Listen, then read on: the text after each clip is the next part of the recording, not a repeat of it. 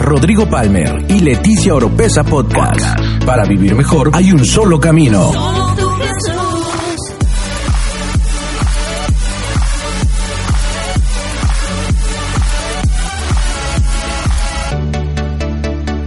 Escucha todas las semanas la clave para tener una mejor vida. Una mejor vida.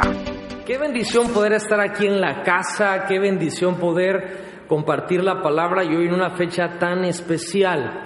¿Por qué es una fecha tan especial? Quizá muchos no lo sepan, no estén al tanto, pero el día de hoy comienza la fiesta de tabernáculos. Amén. Den un aplauso fuerte a Jesús. Es algo muy importante. Quiero saber cuántos de los que están aquí en el servicio eh, estuvieron presentes en la fiesta de Pentecostés. Levante la mano. Ah, ok, una gran mayoría. Bueno, buenísimo. Eh, en el año, nosotros, en la escritura, no nosotros, la escritura nos enseña que Dios, Él estableció tres fiestas para Él. Son cosas que Él nos da dirección, son etapas, son sucesos, son portales que hay en el año. La primera fecha, según nuestro calendario, que ahorita voy a explicar eso, es la fiesta de la Pascua. Eh, nosotros la conocemos acá como la Semana Santa, ¿verdad? A veces encajan, a veces tienen una semana de diferencia entre una y la otra. Y la fiesta de la Pascua tiene mucho que ver con Jesucristo y con el sacrificio en la cruz, el derramamiento de su sangre para el perdón de nuestros pecados, pero aún más poderoso es el poder de la resurrección. Porque es por el poder de la resurrección que nosotros hoy podemos tener vida y celebramos eso, que Jesús fue el Cordero Inmolado, es una fiesta tremenda, preciosa. Y pasan 50 días después de eso y entramos en la, fiesta, la segunda fiesta, que es la fiesta de Pentecostés. Y la fiesta de Pentecostés es la fiesta, lo conocemos de dos maneras. Lo conocemos como la fiesta del Espíritu Santo, ¿verdad? Porque ahí se derramó Él con poder. Pero el Espíritu Santo escogió la fiesta de Pentecostés porque el Pentecostés realmente es la fiesta de los frutos. Diga conmigo, los frutos. Por esa razón, este año comenzamos, tenemos más de ocho años celebrando las fiestas de Dios con esa revelación, pero este año comenzamos a celebrarla tal cual como es la fiesta de los frutos, presentando nuestros frutos delante de Dios ¿Y cuántos todavía tienen su papeleta de lo que dijeron, Señor, el 2019 yo te voy a presentar ciertos frutos? ¿Cuántos las tienen todavía en su casa? Buenísimo, y estamos trabajando creyéndole a Dios para poder venir el próximo año y presentarle a Dios frutos en todas las áreas de nuestra vida, personal, familiar, matrimonial, en, en el área también de las finanzas, en el área profesional, en todas las áreas tenemos que presentarle a Dios frutos. Y la última fiesta en nuestro calendario es la fiesta de los tabernáculos que comienza el día de hoy. Ahora, de una manera que nosotros, por estar sujetos, y si, mi papá estuviera aquí le encantaría decir estas explicaciones, a él le gusta mucho hablar esto de los calendarios, ese tipo de cosas, ¿verdad? Eh, no es que a mí no me guste, pero él sabe más. Y casualmente cuando empieza tabernáculos, es donde el calendario judío comienza. Es decir, en el calendario hebreo, ahorita termina el año y empieza año nuevo. Y eso es porque para Dios la fiesta de los tabernáculos da un inicio a una nueva temporada, da un inicio a un nuevo ciclo de las cosas que Él va a hacer. Ahora, eso es en el mundo espiritual. Nosotros, de alguna manera, tomamos el mes de diciembre como el fin de nuestro año, el fin de nuestro ciclo. Pero yo quiero que por un momento pongamos en perspectiva esto. Ay, pastor, pero el calendario hebreo, pero nosotros vivimos en el calendario gregoriano y la onda. Vamos a poner, por ejemplo, su cumpleaños. ¿Cuántos de ustedes tienen cumpleaños? Mírete que hay manos que no se levantan, o sea, ya no les vamos a cantar las mañanitas cuando cumplan. A ver, ¿cuántos tienen, se acuerdan ahorita de su fecha de cumpleaños? Ok, perfecto. Ahora, su fecha de cumpleaños puede haber, ¿verdad? Pero ¿cuántos de ustedes cumplen años el 31 de diciembre? Uno, dos, tres, cuatro, cinco, seis, hasta con el teléfono me hace siete, ocho personas, que es una buena coincidencia, pero creo que ocho personas en un auditorio de este tamaño quizá equivale al 1% o 2% de los que estamos congregados. Eso significa que no todos cumplen años el 31 de diciembre. ¿Por qué menciono esto? Porque casualmente los que sí cumplen el 31 de diciembre, ese día termina un ciclo de vida y comienza otro. Pero ¿cuántos cumplen años en febrero? En marzo. Escandaloso los de marzo. Abril. Es que como se va acercando el calor, más ruido hace. Hablando de calor, yo ya me tuve que tusar el pelo y la barba y todo porque no soportaba el calor. Mayo. Ah, ¿Vieron? Se va acercando el calor y van gritando más duro. Junio. Julio. Son de verano, entonces ya. Agosto. Septiembre. Ah, Ahorita le cantamos las mañanitas a todos los de septiembre. Bueno, a lo que voy es de que no necesariamente en la fecha de su cumpleaños empieza o termina el año eh, del calendario. ¿Me explico? Pero cada vez que usted cumple años, espiritualmente en su vida, termina y empieza otro ciclo. En el calendario que nosotros vivimos de enero a diciembre, 31 de diciembre, termina un ciclo y empieza otro. En el calendario hebreo, en estas fechas, en la fiesta de tabernáculo, termina un ciclo y empieza otro. Ahora, dejemos a un lado calendarios y cumpleaños. En el tiempo de Dios y en la eternidad, que es donde Dios vive, cuando viene esta fiesta de tabernáculos, realmente en la iniciativa de Dios, Él ve todo nuevo. Ahora nosotros estamos terminando el año natural, pero para Dios ya es algo nuevo. Y es un portal de oportunidad, cada fiesta es un portal de oportunidad para poder conectarse con Dios y para que se den cosas que no se habían dado en otro momento. Amén.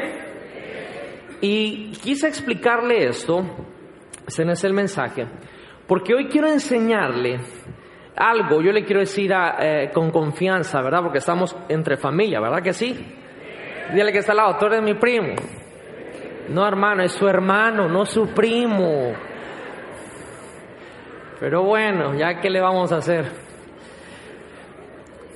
Cada vez que vienen o se acercan las fechas de las fiestas, eh, sé que hay que refrescar porque hay mucha gente nueva la parte histórica, la parte de la enseñanza de lo que representa cada fiesta, lo haremos. Pero uno, ya acá en confianza, le digo, el Señor, ¿y ahora qué hablo de los tabernáculos? Porque quiero ser sincero, el año pasado, a lo mejor usted no se acuerda, pero um, dimos una enseñanza de la fiesta de tabernáculos tremenda, súper profunda y padrísima. Yo le decía, Señor, ¿y ahora qué onda? Señor, ¿y ahora qué vamos a enseñar de eso? Porque eh, Dios siempre trae algo nuevo. Si usted a lo mejor eh, piensa que Dios es repetitivo, Dios insiste en su misericordia, pero Dios siempre trae cosas nuevas. Entonces el Señor habló a mi vida ah, en los días pasados que se acercaba esta fecha y lo platicaba yo un poquito con mi papá de, de esto y cuando me dijo, eh, cuando le comenté esto, él me dijo, wow, nunca había visto el enfoque de la fiesta de tabernáculos de esa manera. Y bueno, se emocionó mucho y fue que empezó ya a organizar él toda la información que bajamos al liderazgo de la iglesia, que hoy comenzábamos con la fiesta de los tabernáculos. Y en esta enseñanza se la he titulado de esta manera, Tabernáculos, un Dios de individuos. Tabernáculos, un Dios de individuos. Y vamos a ir por cuestiones de fundamentos a Levíticos capítulo 23. Vamos a leer un buen tramo de la escritura y de ahí vamos a edificar conforme la enseñanza que hoy el Espíritu Santo tiene para su vida. Levíticos 23 vamos a leer del verso 33 en adelante. Y habló Jehová Moisés diciendo, habla a los hijos de Israel y diles a los 15 días de este mes séptimo, voy a poner una pausa, vamos a leer muchas cosas que van a sonar como trabalenguas. Ahorita vamos a, hablarlo y enseñarlo.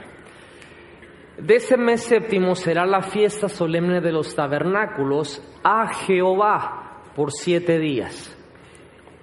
El primer día habrá una santa convocación, ningún trabajo de siervo haréis. Siete días ofreceréis ofrenda encendida a Dios. ¿Qué vamos a hacer los siete días? Ofrecer ofrenda encendida a Jehová. Al octavo día tendréis santa convocación y ofreceréis ofrenda encendida a Jehová. Es fiesta, dile que está al lado, es fiesta. Ningún trabajo de siervo haréis.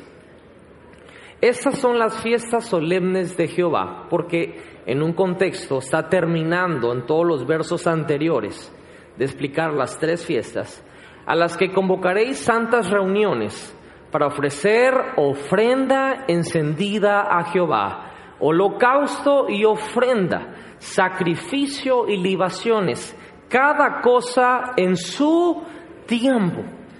Por eso yo quiero que usted vea en la escritura que estos portales de las tres fiestas es momento para traer una ofrenda especial, para traer un holocausto, para traer algo que sea diferente. Pregunta, en Pentecostés, ¿cuántos trajeron su semilla? ¿Cuántos vieron respuesta a esa semilla? A ver, quiero, quiero ver sus manitas levantadas. Si usted recibió respuesta a su semilla y no está levantando su manita, yo le quiero decir en el nombre de Jesús, eso es un acto de fe, de decir, Señor, yo creo que tú lo vas a volver a hacer. Amén. Además, dice, de los días de reposo de Jehová, de vuestros dones, de todos vuestros votos y de todas vuestras ofrendas voluntarias que acostumbráis dar a Jehová, pero a los quince días del mes séptimo, cuando hayáis recogido el fruto de la tierra, haréis fiesta a Jehová por siete días. El primer día será de reposo, el octavo será también día de reposo. Y tomaréis el primer día ramas con fruto de árbol hermoso, ramas de palmeras, ramas de árboles frondosos y sauces de los arroyos, y es una ramerío que va a tener usted ahí y os regocijaréis delante de Jehová vuestro Dios por siete días. Y le haréis fiesta a Jehová por siete días. ¿A quién le vamos a hacer fiesta? A Dios, ¿verdad? Cada año. Será estatuto perpetuo. Quiere decir que esto está ya firmado, es para siempre, por vuestras generaciones. En el mes séptimo lo haréis. Verso que sigue, en tabernáculos Aquí viene, este, de aquí voy a agarrar el verso para llevarle en enseñanza el día de hoy. En tabernáculos habitaréis siete días. Todo natural de Israel habitará en tabernáculos. Para que sepan vuestros descendientes que en tabernáculos hice yo habitar a los hijos de Israel cuando los saqué de la tierra de Egipto. Yo Jehová vuestro Dios. Y verso 44 terminamos. Así habló Moisés a los hijos de Israel, perdón, sobre las fiestas solemnes de Jehová. Hay mucho que enseñar de esto y muchísima profundidad. Y eh, como decía eh, mi esposa, el Instituto de Liderazgo lo utilizamos en la iglesia para poder dar enseñanzas con un poquitito más de un contexto de profundidad y para liderazgo los servicios como estamos hoy la palabra siempre va a ir más enfocada a que todo mundo pueda recibirla. Pero leímos en el verso, si no me equivoco, 41 o 42 en adelante, una declaración que Dios hace. Y dice, en esta fiesta ustedes van a habitar en tabernáculos.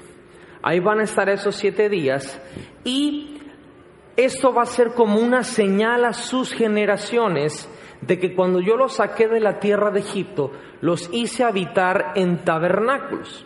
Ahora, a veces esta palabra tabernáculos eh, ya entra en un lenguaje, en, un lenguaje muy, ¿cómo podríamos decirle? No quiero decir religioso porque no es religioso, sino en, en un léxico de iglesia, ¿verdad? Donde allá en el mundo usted no va a Walmart y dice a la muchacha, oiga, ¿dónde están los tabernáculos aquí? Vea, no, no preguntes usted en Walmart, ¿verdad? ¿Dónde está aquí el pasillo donde venden los tabernáculos? Se le van a quedar viendo, ¿qué es eso? Porque no entendemos. Pero prácticamente tabernáculos en una parte natural son carpas o son tiendas de acampar. Eso es en la parte muy natural. Ahora, cuando vamos a ver el significado de esta palabra tabernáculos, en donde está escrito en lo que acabamos de leer, el tabernáculo efectivamente es una carpa y una tienda, pero es un lugar donde Dios habita y reposa. Esa es una de las definiciones escriturales en este verso, según el original donde fue escrito. Y posteriormente, en el éxodo del pueblo de Israel de Egipto a la tierra prometida, Dios le da instrucciones a Moisés de levantar un tabernáculo, lo conocemos como el tabernáculo de Moisés, y en ese tabernáculo habían secciones, estaba el lugar santísimo, y en el lugar santísimo estaba el arca del pacto, y en el arca del pacto era el único lugar donde la presencia de Dios reposaba, y estaba en un tabernáculo. Quiero concluir con esto, de que cuando hablamos de tabernáculos en escritura, cuando hablamos de tabernáculos aquí en la iglesia, estamos hablando que es un lugar donde Dios habita y es un lugar donde Dios reposa o descansa. Ahora quiero hacerle una pregunta. ¿Dónde usted descansa? ¿Será que usted puede descansar en una banqueta a las dos de la tarde? No dudo que se pueda dormir. No dudo que usted pueda acostarse. Mi pregunta es más profunda. ¿Puede descansar? Digo, ¿cuánta gente, voy a ver aquí al lado, porque a lo mejor al ratito empieza a cabecear y se duerme. Lo reprendo en el nombre de Jesús. Pero usted se puede quedar dormido en un lugar, pero no necesariamente puede descansar en ese lugar. Yo no estoy hablando de dormir. Dios dice, para mí un tabernáculo es un lugar donde yo habito y es un lugar donde yo descanso. Quiere decir que es un lugar especial. Y en esta fiesta de los tabernáculos, Dios dice, yo quiero que, le digo al pueblo de Israel, que ustedes por esos siete días habiten en tabernáculos. Y ahorita vamos a entrar por qué razón, eh, conforme lo que el Señor me ha hablado en estos días. Y quiero que ustedes lo den como demostración a las generaciones que vienen. ¿Quiénes son las generaciones que vienen? Nosotros. Dile al que está al lado, Dios pensó en mí hace miles de años. Una vez más, dile, Dios pensó en mí hace miles de años. Denle un aplauso fuerte al Señor. Y aquí entramos. Eh, desde el año pasado hasta esta fecha, ha habido un proceso muy personal que he tenido con el Señor en muchas áreas de mi vida, literalmente en todas las áreas de mi vida. Y creo que así debe ser nuestro caminar con Dios, de proceso en proceso, de gloria en gloria, de victoria en victoria, y de poder siempre tener hambre por Dios y que el Señor te vaya dirigiendo tus pasos. Ahora, aparentemente esto suena como algo que todo va a salir bien o como queremos, pero la realidad es que el proceso siempre incluye situaciones en las cuales vamos a tener pruebas.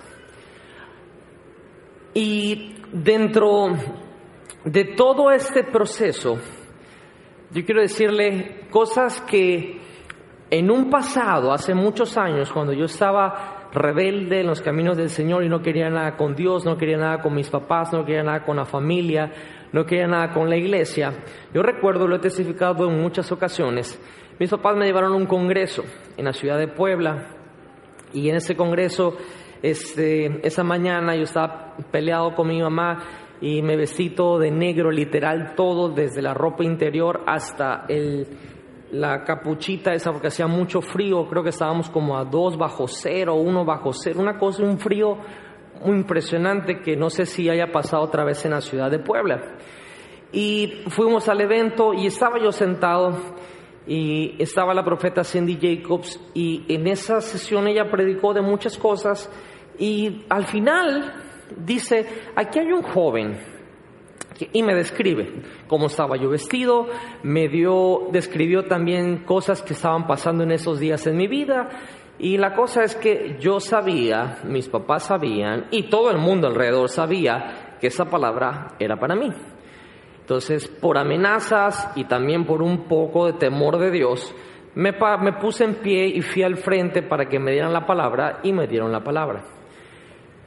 De esa manera digo muchas cosas creo que el 95% de lo que me dieron en esa palabra ha sucedido y, Dios ha cumplido y ha sido veraz en su palabra. Le menciono esto porque era un congreso de apóstoles y profetas. Y yo creo que los que se merecían una palabra profética de ese calibre y que Dios los escogiera por su nombre y los llamara al frente, eran aquellos que estaban bien, Oigas, aquellos, aquellos que tenían hambre de Dios o aquellos que estaban buscando no un chamaquito rebelde que no quería nada con Dios, pero que Dios lo llamó en medio de miles de personas. De la misma manera, hace muy poco, hace unas semanas también, el, como le dije, desde noviembre 4 a esta fecha ha sido un proceso de Dios en mi vida, en todas las áreas, eh, en un lugar también donde habían miles de personas eh, un lugar donde quizás no, no es un lugar donde tú llegas y no todo mundo te va a conocer o te tiene que conocer. Y que es más posible o más factible que un profeta se pare en el altar y le dé una palabra profética a alguien que pues conoce o a alguien que tiene una relación un poquito más cercana o estrecha o alguien de ahí de la casa. Sin embargo, en ese lugar también Dios usa al profeta y me da una palabra específica, tan específica que esa misma mañana yo venía platicando con mi esposa, aquí anda por aquí va, venía platicando con ella, que yo le decía, mi amor, fíjate que Dios me está hablando de esto y de por acá, y que hablando de la visión de la iglesia de acá siempre pensando en ustedes. Y pasó, habíamos platicado, y cuando viene ese servicio, se suelta esa palabra, y de los miles que habían ahí, Dios me da una palabra a mí. Y me llaman por mi nombre y me sueltan la palabra, y la palabra era tal cual, perfecta, eh, de lo que viene. Y, le anuncio comercial, eso es lo que viene ahorita aquí para la casa y para la iglesia a su tiempo se lo vamos a soltar. Sin embargo, le cuento esto y le testifico esto porque Dios es un Dios que en multitudes organiza citas personales. Dios es un Dios que ama las multitudes, pero Dios es un Dios que ama a los individuos. No tengo el tiempo para ir a muchos pasajes porque tengo que recorrer mucho material. Sin embargo, a mí una de las escrituras que más han impactado mi vida es cuando David fue ungido rey. David no fue ungido rey solo. De hecho, conocemos la historia, ¿verdad? David fue el último, lo llaman. Y dice la Biblia, literal, está escrito, dice, y fue David ungido en medio de sus hermanos. Dios es un Dios que va a organizar citas contigo muchas veces en medio de multitudes. Y hoy estamos en un auditorio donde le caben miles de personas. Ya vemos congregadas miles de personas. Pero yo quiero decirte, Dios tiene una cita personal contigo. Una cita personal contigo. Pastor, ¿y esto qué tiene que ver con la fiesta de tabernáculos? Estudiando todo lo que tuvo que ver con tabernáculos, lo que pasó y muchas cosas me di cuenta de por qué la asignación o por qué el hincapié de Dios, que en esta fiesta en particular, todo mundo se metiera a un tabernáculo, que entendemos que es una tienda, y que pasara toda la fiesta en esa tienda. Y cuando salió el pueblo de Israel, es una estadística que eran un poquito o, o más o menos unos 3 millones de personas. ¿Alguna vez, le quiero hacer esa pregunta, usted ha visto reunidas un millón de personas. Lo ha visto con sus ojos. Ha tenido la posibilidad de ver esas masas reunidas. yo creo que muy pocas personas lo han visto. Ahora, no, no se imagine uno, imagínese tres. Tres millones de personas. No era una multitud, era una multitud de multitudes. Sin embargo, Dios les dice, quiero que cada uno de ustedes se meta en un tabernáculo, porque en medio de la mega multitud yo quiero reposar y habitar con cada uno de ustedes. Y por eso en el tiempo de Dios, tabernáculos es el inicio de un nuevo ciclo, porque yo le aseguro que si usted agarra la revelación, en estos días Dios le va a hablar como nunca le ha hablado y Dios va a tener una cita personal con usted como no la ha tenido en todo este tiempo. Eso es un portal que se abre en el mundo espiritual para llevarnos a poder tener un lugar donde Dios habite y repose.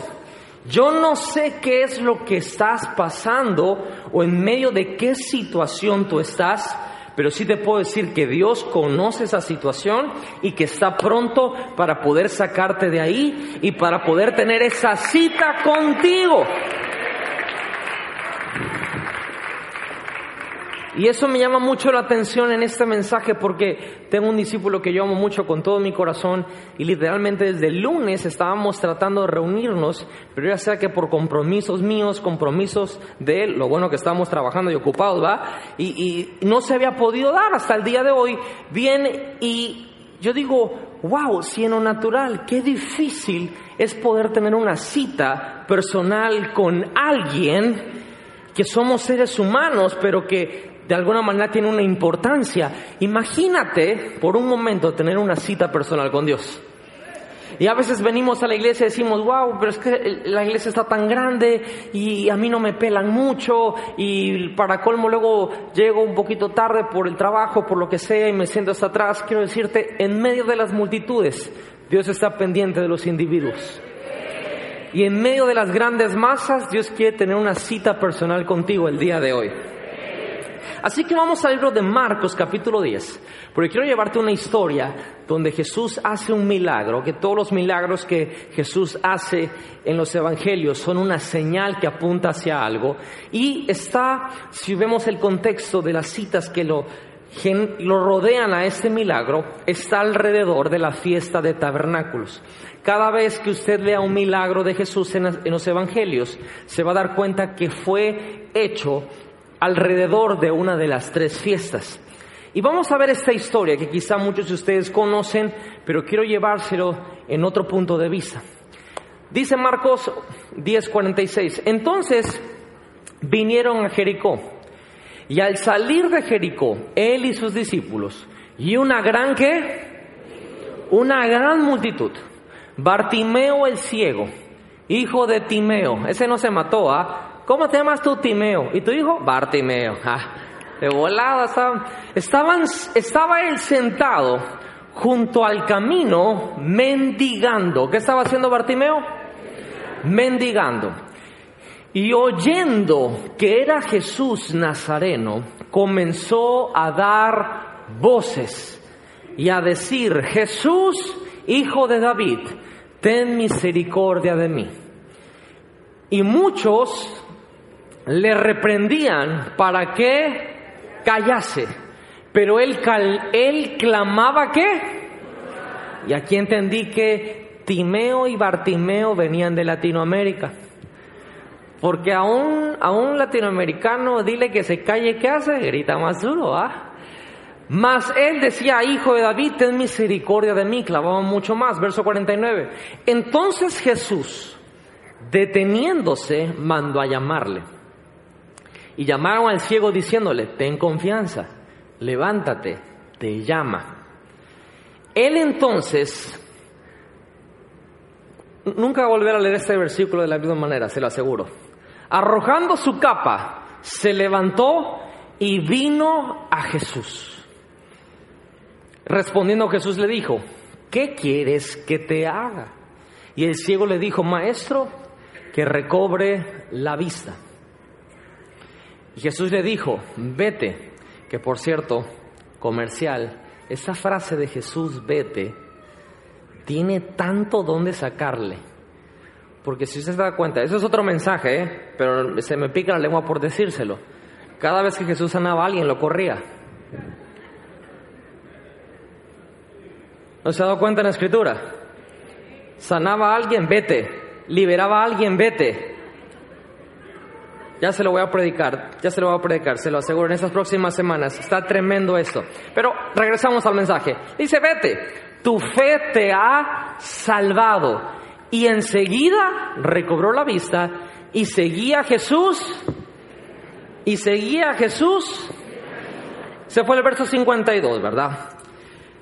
Vamos a ver esta historia de Bartimeo, de un ciego, que él escuchó que Jesús iba pasando, gritó, lo callaron, pero Jesús se detuvo, lo llamó, le pregunta qué quería, él le dice que quería recobrar la vista, y por la fe fue sanado y le siguió en el camino.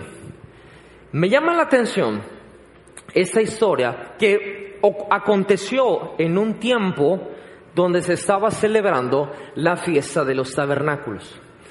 Y lo que me, llama la atención de esta historia particularmente es la actitud de Bartimeo. Bartimeo era un mendigo, era ciego y era un mendigo que estaba en, sentado a los lados de una ciudad. Jesús iba pasando. Cuando dice la escritura que él se entera que era esta Jesús Nazareno, que se ve que ya había oído de él y sabía que él sanaba a los enfermos y hacía bienes a todos los hombres, él empieza a gritar y empieza a gritar, Jesús, hijo de David, ten misericordia de mí. Lo acabamos de leer. ¿Qué acontece con las personas que lo escuchan gritar? ¿Qué le hacen? ¿Qué empezaron a hacerle? ayúdeme, ¿qué lo empiezan a hacer? Lo callan, lo callan y empiezan a decirle, ¿qué le hubieran dicho si estuvieran en Villahermosa? ¿Verdad? y a lo mejor un poquito más elevado, ¿verdad? ya cállate, ¿verdad?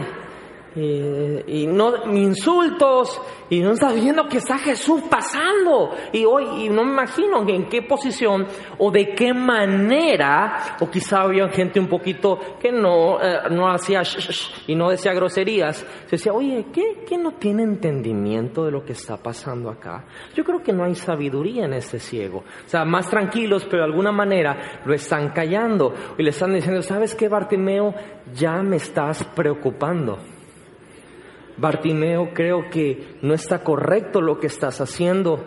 Bartimeo, yo la verdad ya no puedo estar aquí contigo porque lo que estás haciendo yo ya no lo veo de Dios.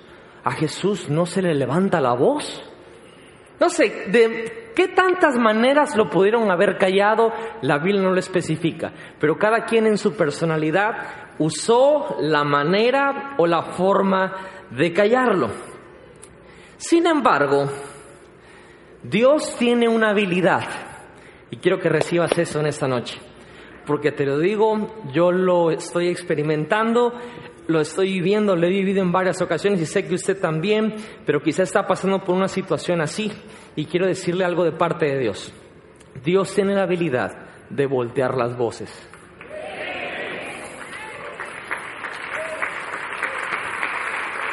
Dios tiene la habilidad de que la misma voz que te está callando o que te quiere callar, la misma voz que te está criticando, la misma voz que te está enfrentando, la misma voz que te está diciendo que eso no se hace, la misma voz que te está diciendo que lo estás haciendo mal quizás, pero tú estás viendo que es Jesús el que está pasando. Y tú dices, yo tengo que gritarle, yo no, puedo, no me puedo poner pasivo, yo estoy viendo que hay algo más, yo estoy viendo que esa es la oportunidad para poder recibir mi milagro, yo estoy viendo que esa es la oportunidad para dejar de estar sentado mendigando e irme hacia el propósito que Dios me ha dicho, no me puedo quedar callado, tengo que levantar mi voz. Esa misma gente que te calla y que te quiere detener, Tú te tienes que mantener firme. Esa es la parte difícil. La parte difícil es mantenerse firme en esa voz, porque a Bartimeo lo callan. ¿Y qué hizo Bartimeo? Clamó como más duro. Hay pastores que me cayeron y me ofendí. Hay pastores que yo pensé que esa persona me iba a apoyar y se me volteó. No te preocupes, Dios también voltea voces. Dios también voltea voces. ¿Y qué significa eso? Hay un proceso cuando tú levantas la voz. Hay un proceso en tu vida cuando tú levantas la voz. Y lo primero que el enemigo va a querer hacer en ti es callar tu voz. Cuando tú, todo aquel que quiera hacer un cambio de parte de Dios, no te esperes que todos te reciban bien. De hecho, cuando Dios te dice que hay cosas que hay que hacer y que hay que cambiar y que hay que decir, primero, si son del mundo, te van a insultar y te van a hacer shh. Y si son cristianos, te van a decir que es del diablo. Y aquí viene algo. La gente que amas es la primera que te va a callar. No la tomes personal ni te ofendas, ni nada. Es un proceso, el proceso de levantar la voz. Aquí, pastor, es que yo, yo, yo nunca, nunca se me han puesto en contra, porque nunca has levantado tu voz. Pero cuando Dios te pone algo, Bartimeo se enteró que era Jesús Nazareno, dijo, está aquí, yo me voy, agarro viaje, y empezó a gritar. Lo callaron y cuando lo quisieron callar, gritó más duro. A ver, quiero que, quiero que des un grito de fe. Ahí van, ahí van, ahí van, ahí van, ahí van. Y Dios va a querer callar tu voz, perdón, el diablo va a querer callar tu voz de lo que tú estás viendo de Dios. Y va a empezar a poner argumentos. Y va a empezar a poner argumentos hasta espirituales. Yo no sé si a alguien Dios le está hablando en esta noche y te van a confrontar y te van a querer poner entre la espada y la pared. Ahora, estate seguro que estás levantando tu voz por Jesús, no por algo personal. Esto tengo que dejarlo en claro. Bartimeo no se voltó, no se volteó a pelear con ellos. Bartimeo no se agarró a golpes con ellos. Bartimeo no los ofendió a ellos. Bartimeo dirigió su voz a Jesús y siguió clamando. Pero esas personas tenían argumentos y lo callaban. ¿Qué argumentos se han dicho a ti por el cual tú debes de callar la voz que estás levantando? No lo sé. Pero me imagino que deben de ser unos que hasta parecen muy reales y que parecen que esos argumentos tienen sentido y que acá entre nos te mueven el tapete. Y tú dices, este, ¿no será que tiene razón? ¿No será que, no será que soy un rebelde? ¿No será que, no será que estoy mal? ¿No será que esto no fue Dios? ¿No será que me hizo mal la pizza y escuché cosas, pero no era la voz de Dios? ¿No, ¿No, será que me estoy equivocando? ¿No será que ya me metí en un problema? Y, no, ¿No será que eso? Y esos argumentos parecen tan reales. Pero eso es un proceso cuando alguien levanta la voz. Pero ¿qué crees? Jesús escuchó.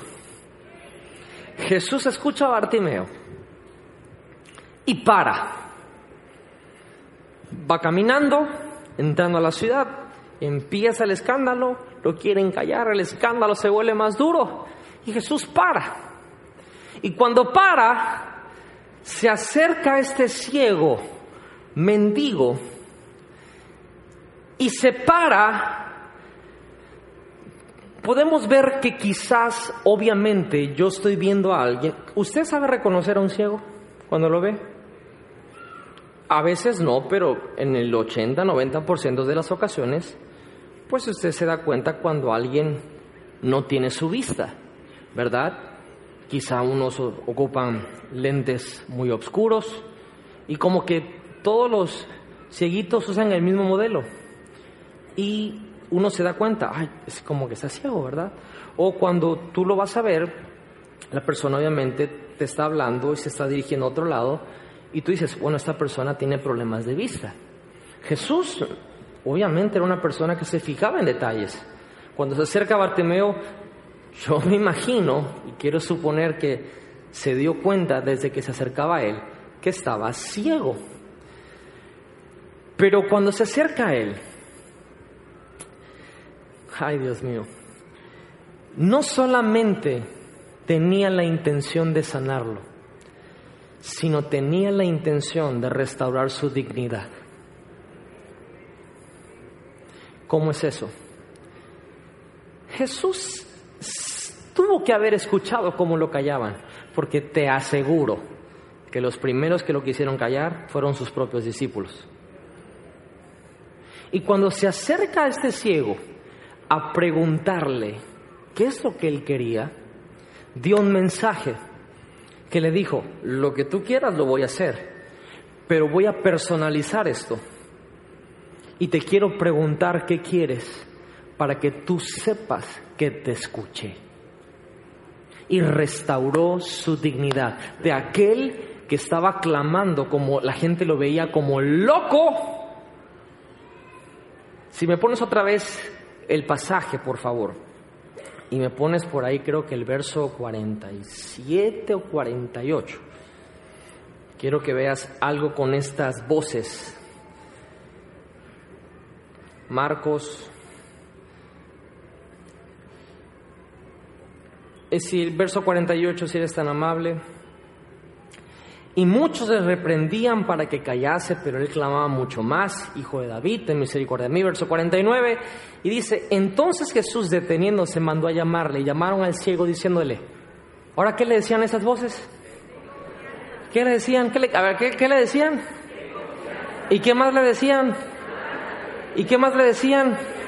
Ah, los mismos que se levantan para callarte, cuando Jesús dice, llámalo, van a decir, no, no, no, yo siempre supe que era de Dios. Ven, por favor, ten confianza. Levántate, Él te llama. Yo siempre supe. Cuando pase eso, no te voltees a decir, te lo dije. Tu mirada está con el que tiene el milagro, que es Jesús. Dios tiene la habilidad de voltear las voces. Dios tiene la habilidad de aquellos que se levantan y Dios lo permite que se levanten. Es necesario porque tiene que ver cómo están tus determinaciones. Tiene que ver cómo está tu fe. ¿Cómo está tu fe? Jesús se toma el tiempo, lo llama y le hace una pregunta personal. Diga conmigo personal. Porque el Dios de las multitudes es el Dios de los individuos.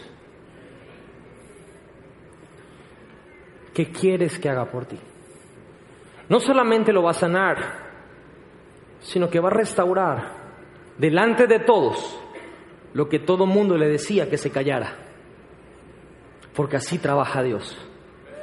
Dios siempre, aquellos que pensaron mal de ti, pero que tú sabes que escuchaste de Dios y que tú ves a Jesús pasando, delante de todos, Dios va a establecer que tu locura del principio era algo que Él puso en tu corazón y no fue una jalada que tú te sacaste. Jesús en su camino, rodeado de multitudes, se detiene con este ciego que era un mendigo. Un mendigo. La Biblia especifica que tenía un papá. ¿Cómo se llamaba? Muy fácil, le quitas el bar y queda el Timeo. No era un huérfano, pero sin embargo, aunque tenía papá, estaba mendigando. Porque quizá en casa lo habían bloqueado. Quizá en casa simplemente era como esos hijos que uno nunca quería tener. Hay papás así. Y estaba en un lugar mendigando. Y Jesús se toma el tiempo con este ciego de una familia, pero mendigando, a un individuo, como Dios lo hace en la fiesta de los tabernáculos. Jesús lo hizo así porque estaban en fiesta de tabernáculos. Y era la forma en que este hombre iba a ser sanado. Y él enseñándonos por generaciones que en ese tiempo, en el portal de Dios, es que Dios quiere tratar contigo personalmente. Eso es fiesta de tabernáculos. Dios tratando contigo. Detiene a Jesús este hombre. Y la declaración que hizo Bartimeo, la leemos y la vemos, pero Bartimeo tenía una revelación mesiánica de Jesús. Tenía un concepto que ni sus propios discípulos, hasta ese entonces, ni los fariseos obviamente, ni el pueblo de Israel tenía de Jesús. Lo llamaban Jesús, rabí o algo así, pero Bartimeo le dice, hijo de David. Jesús se detiene con este hombre porque escuchó en su voz que él tenía revelación de quién era Jesús. Ten en mente que hay muchas voces que se pueden levantar diciendo que Dios dijo algo. Pero si tú ves que esas voces no tienen revelación hacia dónde va algo, esa voz no es una voz que proviene de Dios. Toda voz que proviene de Dios sabe hacia dónde va, tiene una revelación de quién Jesús es. Y cuando tu voz tiene revelación, Dios se para para tener una cita contigo. Cuando Bartimeo declara a Jesús, hijo de David, ten misericordia de mí. No solamente Jesús vio en su voz revelación de que sabía que él era el Hijo de Dios, sino que escuchó en su voz fe, diga conmigo fe. En la fiesta de los tabernáculos, una de las cosas que pasaban, no solamente en esa fiesta, pero específicamente la ocasión que la Biblia narra cómo lo recogían, y que ocurrió por primera vez fue alrededor de una fiesta de tabernáculos cuando Dios hizo descender el maná. Si usted no sabe lo que es el maná, en la Biblia describe que el pueblo de Israel tenía hambre y Dios hacía descender todos los días, por las noches, unas hojuelas, como unas azucaritas, eh, así como conocemos hoy, ¿verdad? Eran unas hojuelas endulzadas. El pueblo recogía, dice que abría sus tiendas, por eso gira alrededor de esta fiesta cuando ocurrió, y ocurrió todos los días después de eso, y recogían el maná para comer. Dios les estaba enseñando a su pueblo que ellos tenían que tener confianza en su Dios, que la provisión iba a ser diaria y que tenían que tener fe en Dios. Cuando Jesús va caminando y escucha a este hombre gritando y clamando y que lo quieren callar y él sigue clamando con una revelación de quién era, también Jesús me imagino que recuerda, esto parece aquella vez que vino el maná y yo soy el pan que viene del cielo y este hombre está creyendo que hoy va a recibir su milagro. Jesús se acerca porque no solamente escucha revelación, sino escucha una voz con fe. Dios no responde la voz de la necesidad. Y Dios no responde la voz del dolor. Dios responde la voz de la fe. Yo le quiero hacer una pregunta, no me responda. Respóndase usted. ¿De qué está lleno usted? ¿De necesidad o de fe? Y no quiero que se me confunda ni tampoco que se me ofenda. Todos tenemos, yo tengo necesidad, pero no estoy lleno de necesidad. Tengo necesidad, pero estoy lleno de fe. Porque Dios solamente va a responder a mi fe, no a mis lágrimas ni a mi necesidad. ¿Sabía usted que antes de que usted diga alguna palabra, Dios ya sabe lo que va a decir? ¿Sabía usted que Dios conoce su necesidad? ¿Sabía usted que Dios aún sabe cuántos cabellos tiene en su cabeza? Si Él sabe todo eso, entonces ¿por qué no responde en su necesidad?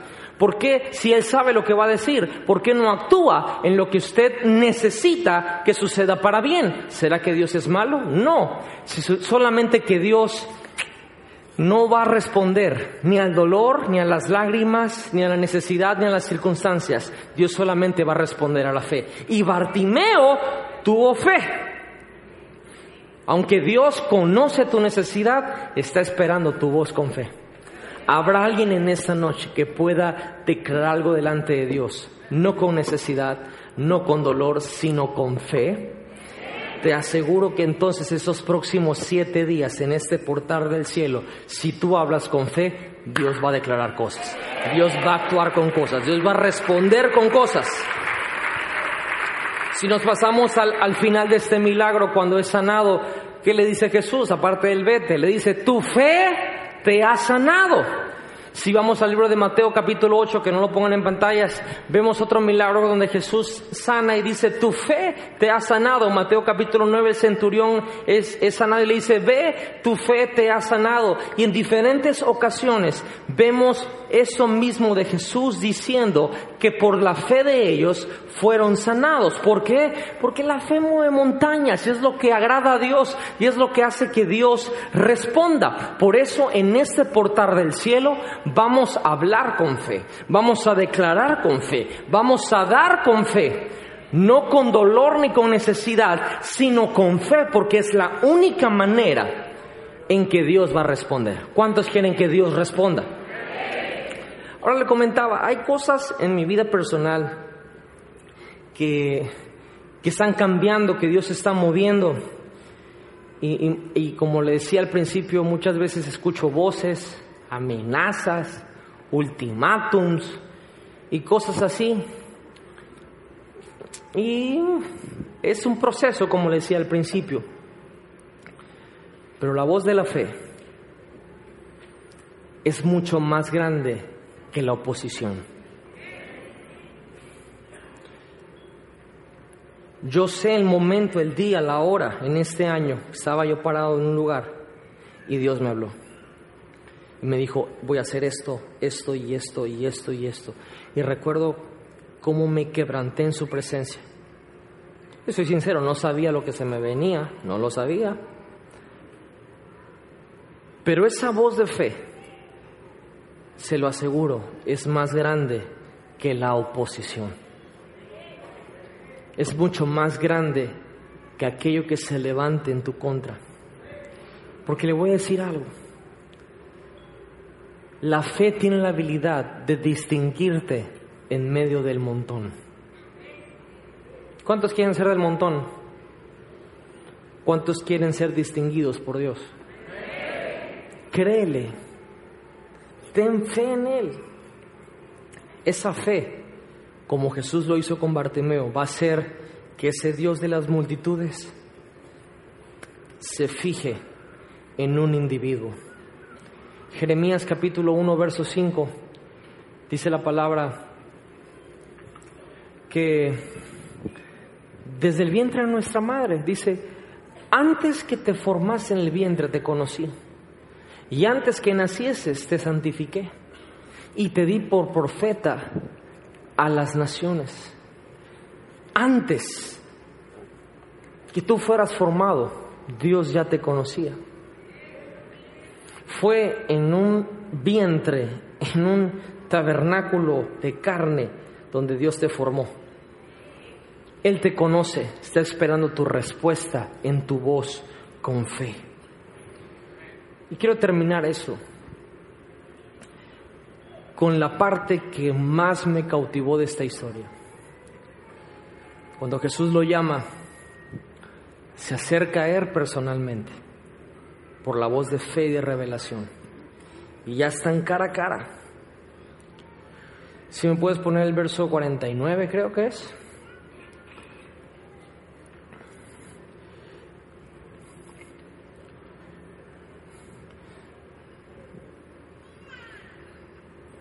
Marcos 10, 49.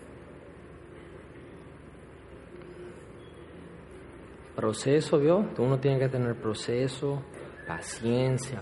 Entonces Jesús deteniéndose mandó a llamarle, llamaron al ciego diciéndole, te confianza, levántate, te llama. Verso que sigue, él entonces arrojando su capa, se levantó y vino a Jesús.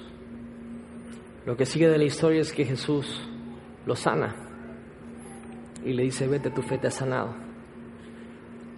Pero Bartimeo hace algo que a lo mejor lo hemos leído y no lo hemos entendido. Ya que él se enteró que Jesús pasaba en medio de multitudes, levantó su voz con revelación de que él era hijo de Dios, con fe. Jesús para por eso. Lo manda a llamar y las mismas voces que se levantaron para callarlo son las mismas voces que le dieron porras, como diciéndolo, yo siempre supe que estabas bien, ven, te llama, ten confianza, levántate. Y lo traen. Y Jesús se personaliza con él y le dice, ¿qué quieres que haga por ti? Y ese hombre le dice, quiero que, maestro, quiero que sanes mi vista. La Biblia dice que él arrojó su capa. Diga conmigo, arrojó su capa. Me intrigó esta frase, y lo quiero ser sincero, yo no lo sabía. Pero me intrigó, el Espíritu Santo me soltó esta frase y dije, arrojó la capa. no, no, no entiendo esa expresión. Lo primero que dije, a lo mejor es una parte hebrea que significa algo. Estudié y no, no encontré nada de eso.